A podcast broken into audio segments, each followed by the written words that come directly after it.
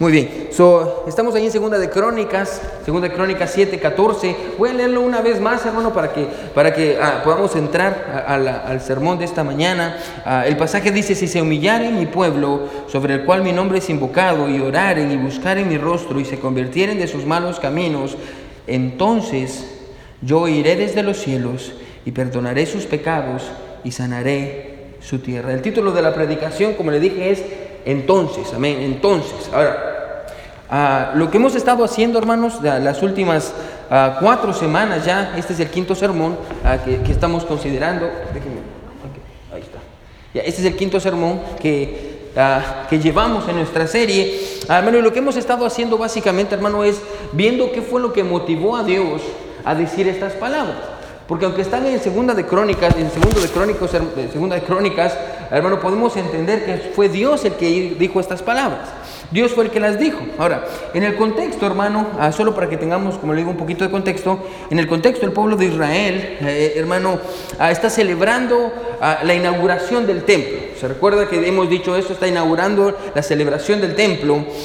Dios descendió, dice la Biblia en los primeros versículos, y llenó el templo.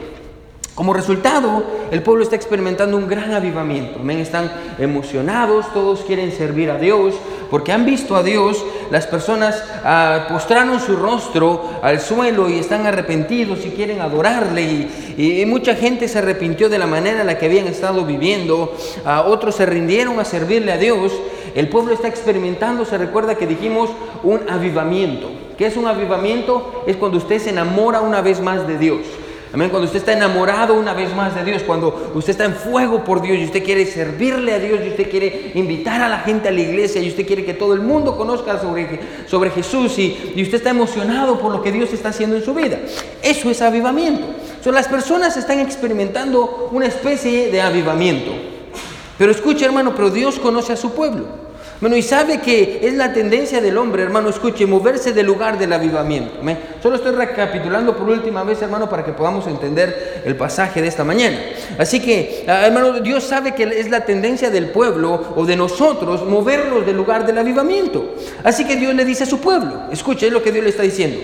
Si ustedes un día se apartan del lugar del avivamiento, si un día, escuche, ustedes ah, no hacen lo que yo quiero, ponga atención, yo voy a enviarles algunas señales. Voy a enviarles algunas señales para dejarles saber que yo no estoy de acuerdo con la manera en la que están viviendo y es necesario que regresen a mí. Ah, e, eso fue lo que movió a Dios a decir, segundo de Crónicas, capítulo 7, versículo 14. Dios le está diciendo a su pueblo, si un día ustedes se, van, se alejan de mí y yo no estoy de acuerdo con la manera en la que están viviendo, yo voy a enviarles algunas señales, amén, eh, y, ah, para que ustedes puedan entender y puedan regresar a mí. De hecho, en el versículo 13 es donde están las señales. Miren lo que dice el versículo 13, dice, si yo cerrare los cielos para que no haya lluvia, y si mandare la langosta que consuma la tierra, o si enviare pestilencia a mi pueblo. Estas son las señales. Dios dice, cuando yo envíe eso, ustedes tienen que saber que yo no estoy feliz con la manera en la que ustedes están viviendo y yo quiero que ustedes regresen a mí. Amén, que regresen a mí. y eso fue lo que motivó a Dios a decir, segundo de Crónicas 7, 14.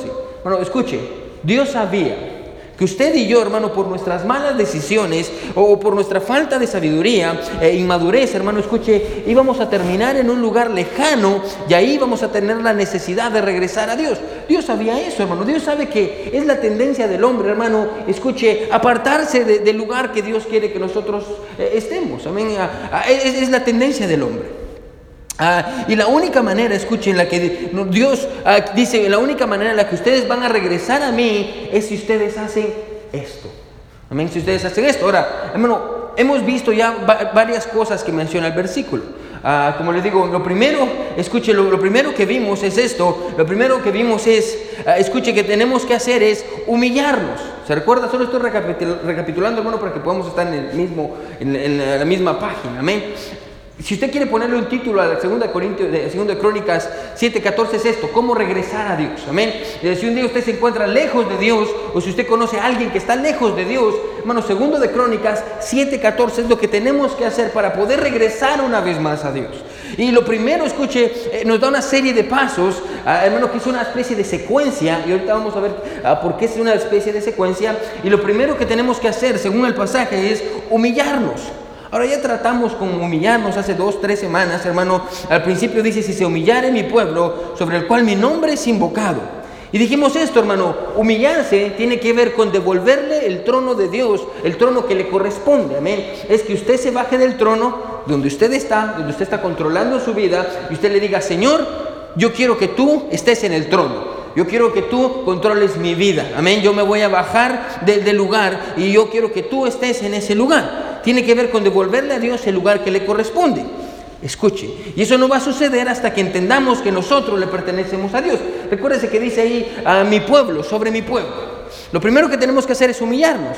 Después tenemos que orar. Eso lo tratamos la semana pasada. Bueno, y dijimos, escuche, ah, ¿cuál es el tipo de oración que Dios escucha? Se recuerda que dijimos que el tipo de, de oración que Dios escucha es aquella en donde nos mostramos como verdaderamente somos delante de Él. Amén, sin mentiras, ah, sin farsas, hermano, donde estamos desnudos delante de Él y decimos, Señor, aquí estoy.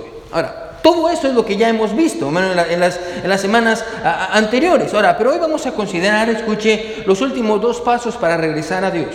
Y hoy vamos a ver al final del versículo que dice, y buscar en mi rostro y se convirtieren de sus malos caminos, entonces yo iré desde los cielos y perdonaré sus pecados y sanaré su tierra. Ahora, hay algo interesante en eso, hermano, porque hoy vamos a enfocarnos en esa parte al final que dice, sanaré su tierra, sanaré su tierra. Hermano, y, quiero que usted entienda esto, hermano. Es una gran promesa de parte de Dios. Amén. El hecho de que Dios quiere sanar nuestra tierra es una gran promesa de parte de Dios. Ahora, si Dios está diciendo que va a sanar nuestra tierra, escuche, o que va a sanar la tierra, ¿qué quiere decir? Que la tierra está enferma. Ahora, quédese conmigo. Ahora, ¿qué pasa cuando la tierra está enferma?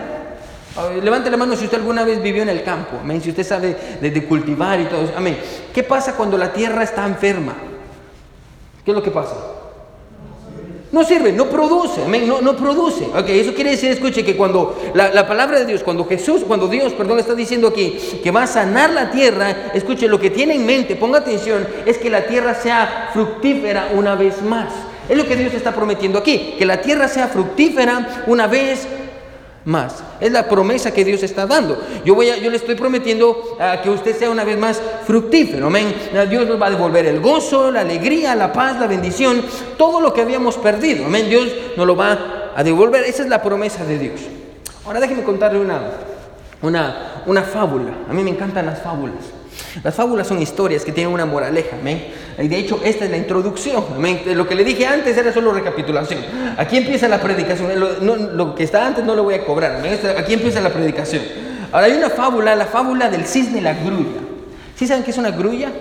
Eh, ¿Cómo se dice grulla en inglés? Prune. Prune. ¿Ah? no. ¿Quién sabe cómo se dice? Bueno, una grulla es prune, prune, no. Ah, una grulla es una especie de pájaro. De, Isn't that eagle? That, that's, no. I think it's a crane, a crane, yeah, a crane. Una grulla es un crane, una grulla. Es la, es, la, es la, fábula de la grulla y el cisne, y es, una, y es una fábula china.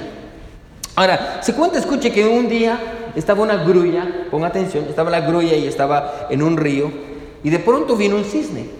Vino un cisne, un cisne precioso, amén, un, un cisne hermoso que bajó del cielo y se plantó a la par del, del río y mientras que la grulla estaba buscando caracoles. La, grulla estaba buscando caracoles y ahí estaba porque tenía hambre y estaba buscando caracoles y de pronto vino a este ave, el cisne y se plantó ahí y por unos momentos la grulla vio al cisne con maravilla y le preguntó, escuche, ¿de dónde vienes? Le dijo la grulla al cisne. El cisne le dijo, vengo del cielo. Yo vengo del cielo. Un ave como yo viene desde el cielo. Y la grulla le respondió, le preguntó, ¿y dónde está el cielo? Y el, cisne empezó a contarle, ponga atención, dice, ¿nunca has oído hablar del cielo? Eh, dijo el hermoso pájaro mientras continuó describiendo la grandeza de la ciudad eterna. Escuche, el cisne habló de las calles de oro, de las puertas y paredes hechas de piedra, del río de la vida puro como el cristal, sobre cuyas orillas está el árbol, cuyas hojas serán ah, para la curación de las naciones. Eh, en términos elocuentes, escuche, el cisne buscó describir las maravillas del cielo.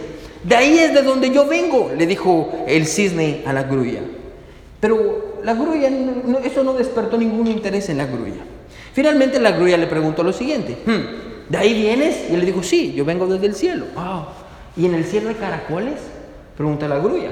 El cisne le dijo, mm, no, claro que no, por supuesto que no, en el cielo no hay caracoles. Entonces, dijo la grulla, mientras continuaba su búsqueda a lo largo de las orillas del río, dijo, ah, entonces quédate tú con tu cielo, a mí no me importa el cielo, lo que yo quiero son caracoles. Ahora, hermano, yo no sé si usted se ha dado cuenta de lo que Dios está haciendo en este pasaje. Dios está haciéndonos una promesa, una gran promesa.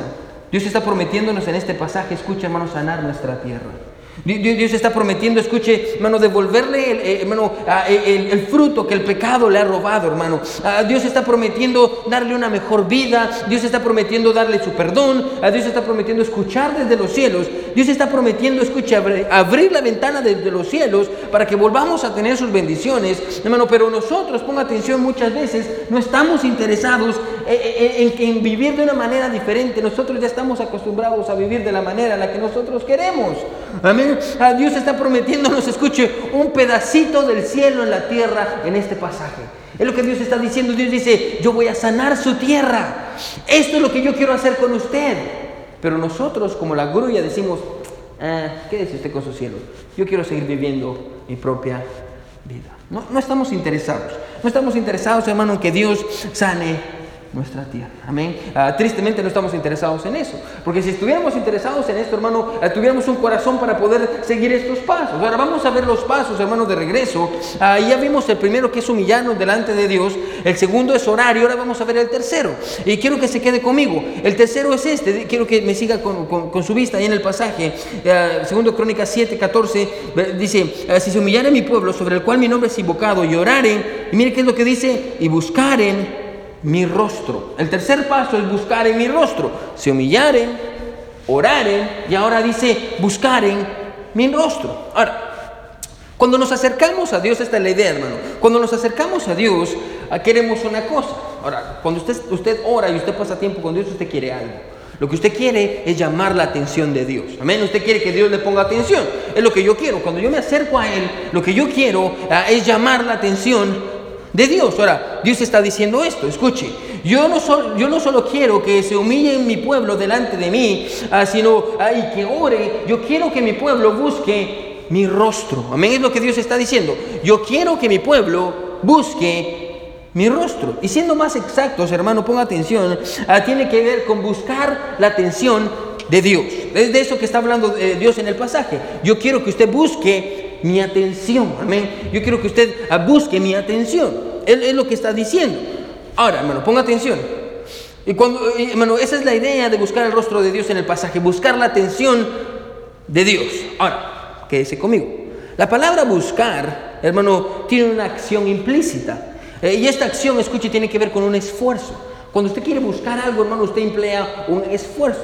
¿Alguna vez se le ha perdido su billetera o sus lentes o algo? ¿Alguna se le ha perdido y usted está buscando por todos lados y tal vez lo tiene en la mano? Amén. Ahí está como, ¿dónde está mi celular? Y usted está hablando por teléfono y dice, ¿dónde está mi celular? Pero yo lo dejé aquí, pero ¿dónde está? Y usted está hablando por teléfono con alguien, amén, hasta que le dice, mamá o papá o con quien está hablando, usted está usando su teléfono para hablar conmigo, ay, si es que se me olvidó, amén. Cuando usted está buscando algo, usted emplea, hermano, eh, un, esfuerzo. Es lo que usted hace. Para buscar, usted emplea un esfuerzo. Cuando usted quiere encontrar algo, usted hace un esfuerzo por buscarlo. ¿Qué tal una hermana en la tienda? Amén, que usted dice, va y se prueba algo, una, yo una blusa, una falda o zapatos, y usted mira los zapatos y dice, ay, qué bonitos zapatos, pero están un poquito caros. Amén. Y usted dice, sé que puedo encontrar los más baratos. Amén. Y puedo encontrar los más baratos en otra tienda. Y va a otra tienda, y a otra tienda, y a otra tienda. Y usted busca. Buscar, hermano, tiene la idea, escuche, de, que hay un esfuerzo detrás de esa búsqueda. Amén. Esa es la idea, escuche, esa es la idea del pasaje. Pero no solo la idea del pasaje. Ese es el problema del pasaje. El problema, escuche, es que queremos, es que escuche, hermano, lo que queremos, hermano, queremos que no nos cueste nada. Eh, eh, eh, estamos acostumbrados a eso, hermano, ¿sí? buscar a Dios requiere un esfuerzo y nosotros estamos acostumbrados a que las cosas no nos cuesten nada. Amén, no queremos que nos cueste nada. Por ejemplo, tenemos celulares. Amén. Ah, nosotros miramos una serie ah, con Sabrina que se llama Seven Heaven, amén, séptimo cielo. Es la historia de un pastor y sus hijos y, nos encanta ver esta serie. Amén. Es, la serie está hecha en los ochentas. Y en los ochentas, hermano, no era común tener celulares. Amén. Y era muy raro y era algo muy costoso. A tener, tal vez usted se recuerda, amén. Tal vez se recuerda del primer celular que tuvo que parecía un ladrillo. Amén. Y era algo, y era algo lujoso, amén. Ahorita usted mira para atrás y usted se ríe. Pero antes, hermano, era un lujo tener ese gran pedazo de metal. Ah, eh, eh, eh, se lo ponían aquí, amén. Y cuando vibraba ya sentía que le arrancaba la pierna, amén. Hermano, eran indestructibles esos celulares, amén. Ahora, hoy tenemos celulares, hermanos, con internet tiene cámara, hermano, los celulares son muy buenos, ah, hermano, ah, tenemos celulares y, y, hermano, eso hace que usted pueda llamar a quien usted quiera llamar, amén, sin necesidad de, de, estar yendo al lugar o enviar cartas, usted puede llamar, es muy sencillo, hermano, lo hacemos rápido, en nuestras casas tenemos microondas, amén, ah, hermano, y, y los microondas nos ayudan a calentar las cosas más rápidas y todavía nos enojamos. Usted está ahí en el microondas y usted le pone un minuto, dos minutos o lo que le ponga y todavía está como, ay, es mucho, me da tiempo de hacer otra cosa. Y hace lo que tiene que hacer y cuando regresa, todavía faltan 30 segundos. Ay, esta cosa, hermano, ah, está calentando en dos minutos, amén. Lo que antes le costaba 10 minutos, tal vez ponerlo en una olla y calentarlo. Amén. Eh, eh, escuche, usted ya no tiene que esperar adentro de un restaurante para poder tener comida. Bueno, escuche, se la llevan hasta su casa. Ya ni siquiera, ya ni siquiera usted tiene que ir al drive-thru para pedir eh, la comida rápida, hermano, ya no tiene que ir a, buscarla, sino que usted simplemente descarga una aplicación, Uber Eats o lo que usted use, hermano, y usted simplemente pone qué es lo que quiere y se lo llevan hasta la puerta de su casa calientito, sin que usted haga absolutamente nada. Bueno, ese es el tipo de sociedad en el que vivimos. Un tipo de sociedad, escuche hermano, donde la gran mayoría de cosas son fáciles. Bueno, pero esa realidad no se aplica a Dios. Esa realidad no se aplica a Dios. Bueno, y, si está escribiendo, quiero que escriba este primer pensamiento. Escuche, ¿sí? Bueno, déjeme decirle en esta mañana, ponga atención, que es imposible buscar a Dios sin pagar un precio. Es imposible buscar a Dios sin pagar un precio. No, hermano, escuche, y, y, tal vez déjeme ponerlo para que usted entienda. ¿sí? Bueno, la salvación es gratis. Amén. Usted no paga nada por la salvación. Ah, usted lo único que necesita es aceptar a Jesús como su Salvador, reconocer el sacrificio que él hizo en la cruz del Calvario, humillarse delante de Él, pedirle a que lo salve. La salvación no le cuesta nada. Vivir para Dios le cuesta todo. Bueno, la salvación no le cuesta nada, vivir para Dios le cuesta todo. Hermano, escuche, quiero que me siga, ¿sí? Hermano, ah, si usted va a buscar a Dios, hermano, hay un precio que tiene que pagar. Y de eso está hablando el texto. Dice, Dios dice, no solo quiero que usted se humille, no solo quiero que usted ore, yo quiero que usted entienda que me tiene que buscar. Y para que usted me pueda buscar, tiene que costarle algo. Tiene que costarle algo. Bueno, si usted verdaderamente quiere buscar el rostro de Dios, le va a costar. Bueno, va a tener que aprender a, escuche, a dejar su orgullo, por más que le duela. Pastor, ¿qué es dejar mi orgullo? Ya lo vimos en la primera predicación, amén. Es dejar que Dios tome el trono de su vida, amén. Humillarse delante de Dios, va a tener que dejar su orgullo. Escuche, va a tener que reconocer, ponga atención, que necesita la ayuda de alguien más, amén. Somos bien orgullosos, hermano, somos bien orgullosos. Y si usted dice no en su corazón, usted es orgulloso, amén. Hermano, y usted piensa que puede lidiar solo con las cargas de la vida, pero no es así. Eh, no es así, hermano. Buscar a Dios requiere un precio. Y a veces el precio es que usted se trague su orgullo. Y usted se trague su orgullo y usted diga, voy, voy a tener que pedir perdón. Y, va con su esposa y, hace unos minutos le estaba gritando, ya no sirves para nada, me caes mal. Pero tiene que humillarse y viene y dice, mi amor, mi amor. Y ya ni le sale el perdón, amén, casi que está escupido perdón, amén. Y ya vienen las esposas que nos dan un tiempo duro, que nos dicen, ¿perdón de qué? Amén. Solo bastaba con que le dijera perdón y ya usted ni siquiera se recuerda de qué fue lo que hizo. Y está como, ¿qué hice las siguientes, las 24 horas pasadas? Y está pensando, bueno, va a tener que tragarse su orgullo. Va a tener que tragarse su orgullo. Escuche, a veces va a tener que aprender a sacrificar sus deseos para buscar a Dios. Ah, va a tener que aprender a sacrificar su tiempo. Ah, va a tener que, escuche, aprender a hacerle fiel. ¿Qué es ser fiel? Ponga atención. Ser fiel, hermano, ser confiable.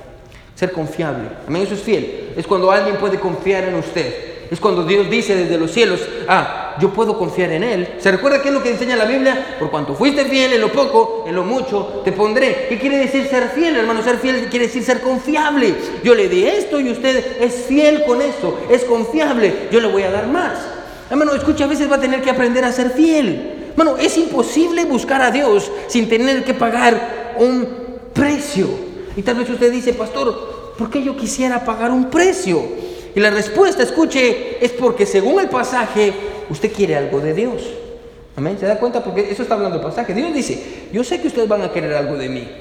Yo sé que ustedes quieren que yo sane su tierra. Y, y, es lo que ustedes quieren, que yo sane su tierra. Y para poder sanar su tierra, ustedes van a tener que humillarse, orar y van a tener que buscar mi rostro. Y para buscar mi rostro les va a tener que costar. No es fácil, amén. No es, no es sencillo. Esa es la respuesta. Usted quiere algo de Dios. Bueno, ¿cuál es la razón por la que Dios mismo está animando a su pueblo a buscar su rostro? Bueno, porque ellos necesitan algo de Él, ellos necesitan algo de Él. ¿Qué es lo que necesitan? Bueno, el pasaje dice, lo que necesitan es que Dios sane su tierra.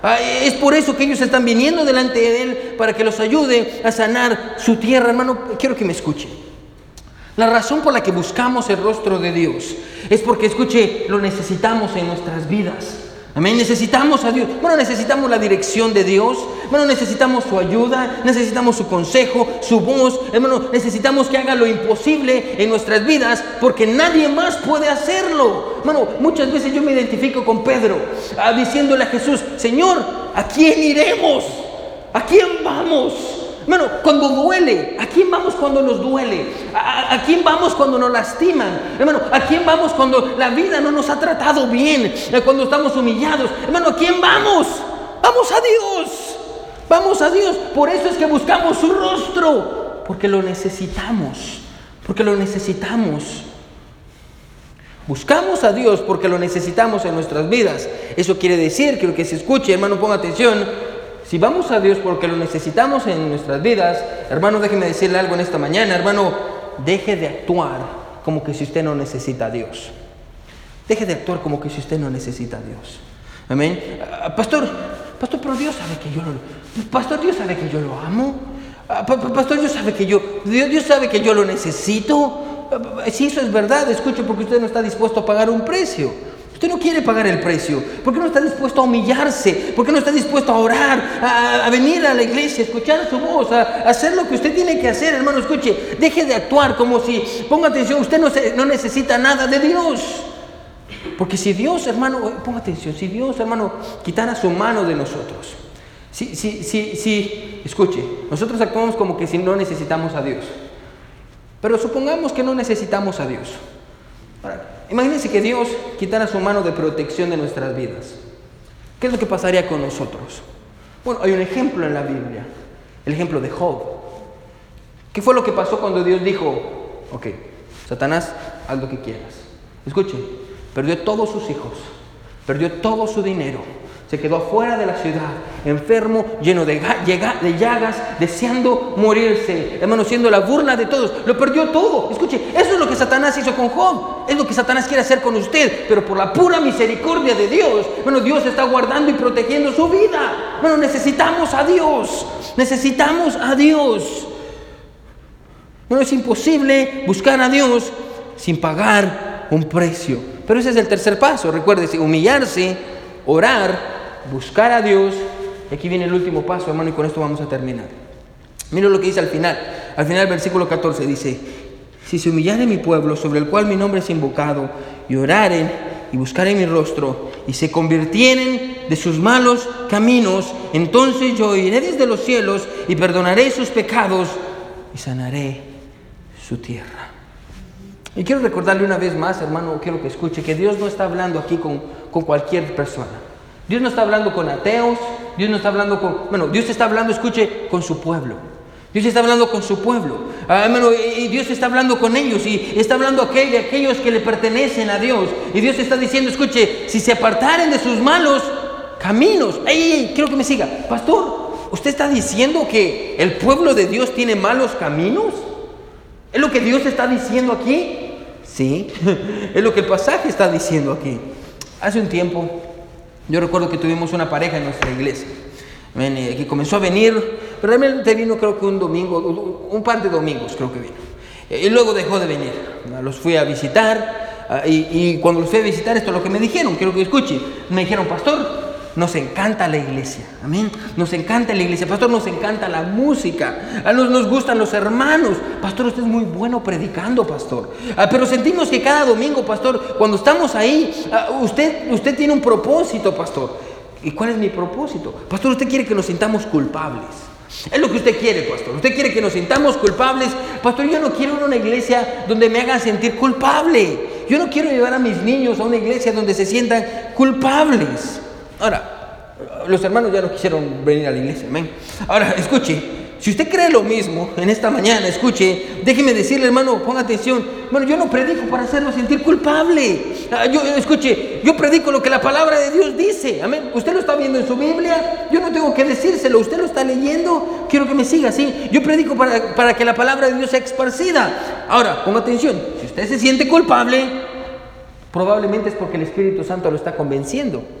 Quiero que me siga así. Hermano, escuche. Bueno, déjeme decirle que si usted se siente culpable, tal vez es porque usted sí es culpable. Amén. Si usted se siente culpable cuando está escuchando la predicación y usted dice, ay, ay, pastor, una pedrada, ay, me dio en el corazón, pastor, eso no quería escuchar. Hermano, si usted se siente culpable, hermano, probablemente, ponga atención, es porque usted sí es culpable. Amén. Quiero que me escuche, ¿sí? Hermano, si está escribiendo, escriba esto, hermano. Cuando usted y yo no vivimos conforme a lo que este libro enseña, hermano, nos sentimos culpables delante de Dios. Amén. Hermano, cuando usted y yo no vivimos conforme a lo que este libro enseña, nos sentimos culpables delante de Dios. Ah, eh, eh, escuche, cuando usted y yo, hermano, ponga atención, no somos los cristianos que deberíamos de ser. Y no tenemos un apetito por la palabra de Dios. Y, pastor, no, queremos orar. Y, no queremos venir a la iglesia. Y no queremos invitar a otros a la iglesia o hablarles sobre Jesús. Hermano, somos culpables. Nos sentimos culpables. Cuando no tenemos el matrimonio que deberíamos de tener y somos egoístas en el matrimonio y no nos importa nuestra pareja y no queremos cambiar y no nos importa lastimarnos y, y no tenemos respeto y mucho menos amor. Ponga atención hermano, escuche esto. Hermano, nos sentimos culpables. Cuando el pastor lo menciona, cuando Dios lo menciona, cuando la palabra de Dios nos confronta, nos sentimos culpables. Cuando no somos los padres que deberíamos de ser.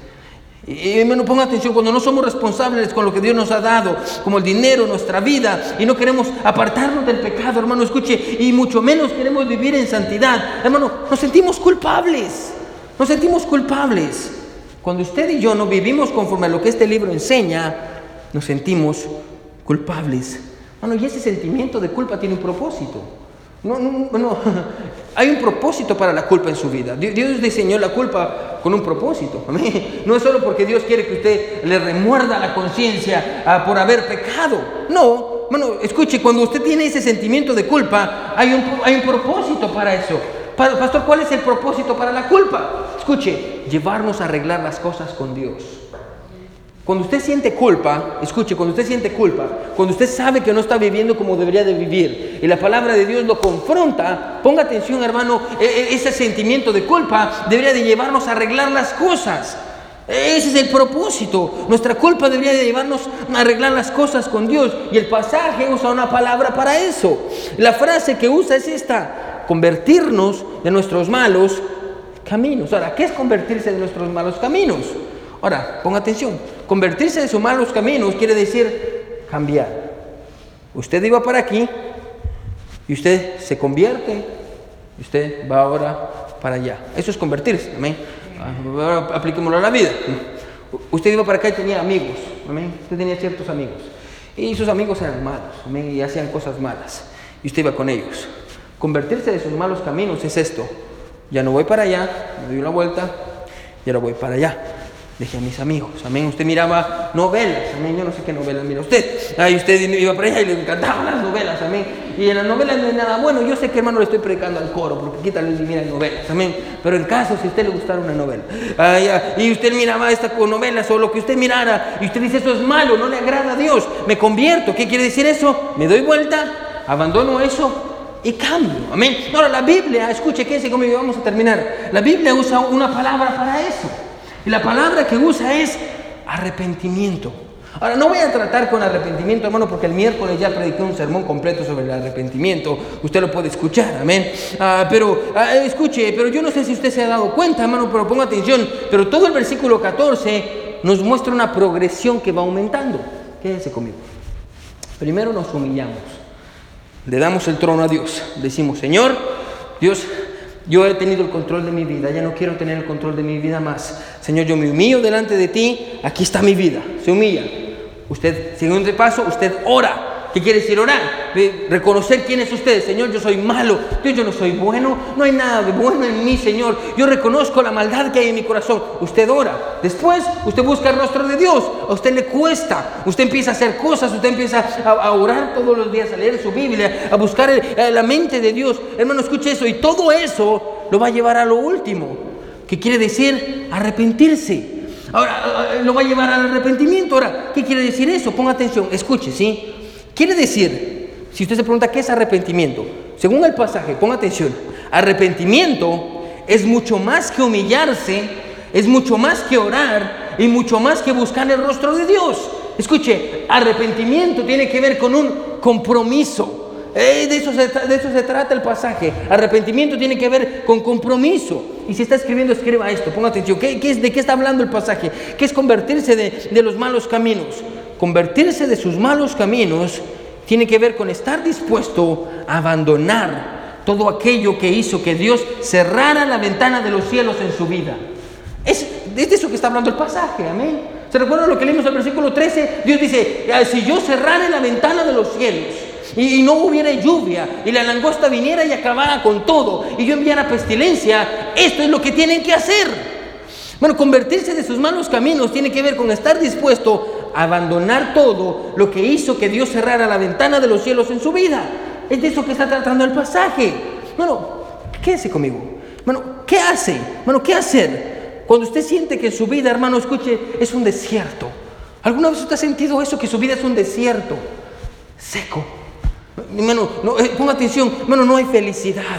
Es como que la felicidad se fue y, hermano, y usted está llorando todo el tiempo, hermano, y no hay alegría, hermano, y no hay felicidad, y no hay gozo, y solo hay tristeza, y depresión, y ansiedad, y usted siente que lo ha perdido todo. Es como que si ah, una, una langosta hubiera venido y se lo hubiera llevado todo, hermano, y usted está perdiendo las cosas que usted tenía antes. Escuche, quiero que me siga, y las cosas no están bien, y usted necesita a Dios. Dios dice esto, si usted quiere que yo sane su tierra, va a tener que hacer mucho más que humillarse y mucho más que orar y mucho más que buscar mi rostro. Si usted quiere que yo sane su tierra, va a tener que convertirse de sus malos caminos y va a tener que abandonar su pecado y la manera en la que estaba viviendo. Y hasta que usted y yo, hermano, hagamos eso en nuestras vidas, vamos a seguir experimentando sequía. Nuestra vida va a ser miserable, miserable. Hermano, y usted va a estar viviendo bueno, pero sin ganas de vivir. Y se va a levantar todos los días en la mañana, escuche, y va a ir a trabajar. Y usted va a regresar. Y va a llegar a su casa y van a haber pleitos en el matrimonio. Y ya no va a soportar a su pareja. Y sus hijos van a venir con problemas. Y usted va a estar cargado todo el tiempo. Va a venir a la iglesia, pero usted no sabe cómo solucionar sus problemas. Y usted va a estar viviendo en un desierto. Bueno, y la vida va a tornarse de color gris. Bueno, y usted va a llorar todas las noches. Bueno, le estoy describiendo una vida en sequedad. Donde, hermano, todo lo que intenta le sale mal. Todo lo que le intenta le sale mal. Hermano, y Dios está aquí diciendo, hey, yo quiero sanar su tierra. Yo quiero ayudarlo. Yo, quiero ayudarlo, yo quiero perdonar sus pecados, yo quiero sanar su tierra, yo, quiero abrir las ventanas de los cielos y que una vez más vuelva a caer lluvia en su vida. Yo, quiero que la langosta ya no, ya no se coma las cosas que usted tiene, yo quiero parar la pestilencia, yo quiero hacer eso, pero usted no quiere cambiar usted no quiere dejar su pecado. Pero usted quiere seguir viviendo la misma vida. Pero usted no quiere ser fiel. No es lo que está diciendo el pasaje. Usted no se quiere humillar, usted no quiere orar, usted no quiere buscar mi rostro y usted no quiere arrepentirse. Bueno, hasta que usted y yo no hagamos eso en nuestras vidas, vamos a seguir experimentando sequedad. Hermano, déjeme terminar con esta pregunta. ¿Usted está experimentando sequedad en su vida hoy? ¿Usted está feliz? Pues no me responda, mí. ¿Usted, usted, usted es feliz? ¿Usted realmente llega a su casa, hermano, y dice, voy, estoy bien feliz. Me encanta la vida que tengo. Y no estoy hablando de dinero, amén, porque la felicidad va mucho más que el simple hecho de tener dinero. Pero hasta incluso usted puede decir, no tengo mucho dinero, pero tengo lo suficiente. Tengo comida en mi mesa, tengo mi esposa, mis hijos, o la vida que usted tenga, yo soy feliz. ¿Usted puede decir eso? Usted dice en esta mañana, pastor, yo estoy bien y feliz. Pastor, todo lo que hago me sale mal. Y, pastor, ah, estoy viviendo horrible, pastor, hasta cuando llego a mi casa, pastor, y está la pelota de, soccer ahí, y le pego la patada a la pelota, pastor, rebota en la pared y me pega a mí, pastor. La vida, esa es una descripción de mi vida. Pastor, le pegué a la vida y la vida me pegó a mí de regreso. Así me siento. ¿Alguna vez has sentido así? ¿Alguna vez has sentido, hermano, como que, hermano, está seco, como que lo perdió todo, y como que incluso hay personas que dicen, pastor, esta es una maldición. No, no es una maldición. No hay, bueno, si usted está en Cristo no hay maldiciones. Le voy a decir qué es lo que es. Lo que es, escuche, es que Dios está dándole señales. Y lo que es es que Dios está diciendo, regrese a mí. Venga, regrese a mí. Yo voy a sanar su tierra. Conmigo las cosas le van a ir mejor. Sea fiel. Usted siente que está trabajando y todo el dinero que usted hace es como que fuera agua, amén. ¿Y a dónde se fue el dinero? Amén. ¿Y qué estoy haciendo con mi dinero? Y, hermano, Dios está diciendo, regrese a mí. Regrese a mí. Hermano, si se humillare mi pueblo, sobre el cual mi nombre es invocado, y oraren y buscaren mi rostro y se convirtieren de sus malos caminos, entonces, ahí el entonces, yo iré desde los cielos, perdonaré sus pecados y sanaré su tierra. Bueno, vamos a cerrar nuestros ojos. Todos con los ojos cerrados y cabeza inclinada, nadie viendo. Todos con los ojos cerrados y cabeza inclinada, nadie viendo.